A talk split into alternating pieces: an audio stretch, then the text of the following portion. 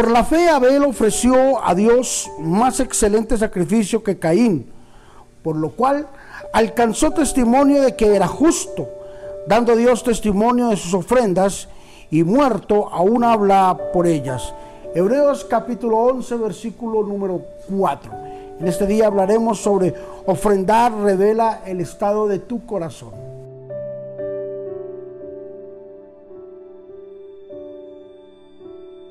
Antes de confiar Dios algo a alguien, prueba su corazón. Mira el nivel de confiabilidad, el nivel de multiplicación, el nivel de lealtad y el nivel que tiene de compromiso con aquello que Él quiere dar. Siempre he creído que las mejores guerras se las da Dios a sus mejores guerreros y que los más grandes tesoros se las da también a sus mejores administradores. Dios no tiene ningún reparo con colocarnos en, un lugar de eminencia. Dios no tiene ningún reparo con darnos un lugar de privilegio. El problema es cómo está nuestro corazón para poder enfrentar las bendiciones que vienen en camino. Caín y Abel, hermanos, la misma condición ante Dios, hombres hermanos. Dios les había, les había dado lo mismo, solo que a través de diferentes medios, pero tenían lo mismo.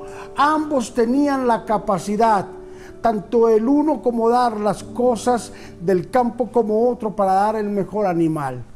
Todos tenían la mejor y la más oportunidad más grande para poder demostrar su gran ofrenda de su corazón. Pero la Biblia dice que Caín dejó llenar su corazón de envidia y de vanidad. Y se dio cuenta que su ofrenda no era una ofrenda de corazón. El corazón de Caín no estaba preparado para darle lo mejor a Dios de lo que él, Dios le había dado a él. Así de que se dejó llenar su corazón y sintió envidia cuando, y envidia cuando vio que su hermano Abel había dado una ofrenda mejor que la que él había podido dar, no porque no tuviera, sino porque no quiso dar. Definitivamente, para nosotros ofrendar, para nosotros diezmar, tenemos que tener un estado de corazón de revelación. Definitivamente, nadie podrá diezmar, Nadie podrá ofrendar, nadie podrá dar su primicia si no tiene una revelación de parte de Dios. Y el problema no es que Dios se atrase, nosotros nos atrasamos.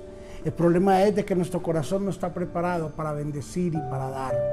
Hoy quiero instarte a través de este devocional para que tu corazón se prepare con la mejor ofrenda, con el mejor diezmo, con la mejor siembra, con la mejor primicia y que prepare su corazón porque lo que viene es grandioso y es maravilloso.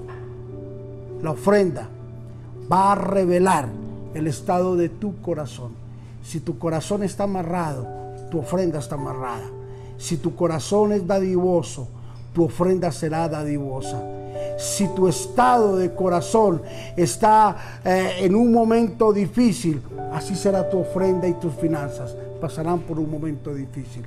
Así es de que hoy es el día que podemos decirle a Dios, gracias Señor, porque mi corazón está preparado para dar una mejor ofrenda. Padre, te bendecimos y te damos gracias por esta gran bendición. Gracias por todos mis hermanos que escuchan este mensaje. Gracias por ellos, Señor Jesús, en donde quiera que estén, que la bendición de tu Espíritu Santo en todo lo que ellos hacen esté de continuo.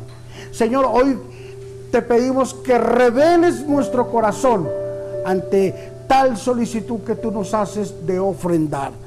Padre, y hoy colocamos en tu presencia, en tus manos, Señor, nuestro corazón. Prepáranos, porque el que es fiel en lo poco, tú lo colocarás en lo mucho. Y hemos sido fieles hasta el día de hoy, Señor en cosas que son muy pequeñas, pero sabemos que darán grande fruto. En el nombre de Jesús oramos. Amén y amén. ¿Quieres conocer tu estado, el estado de tu corazón? Revisa con mucha prudencia, revisa con mucha honestidad el nivel de ofrenda que tú le estás dando al Señor. Bendiciones.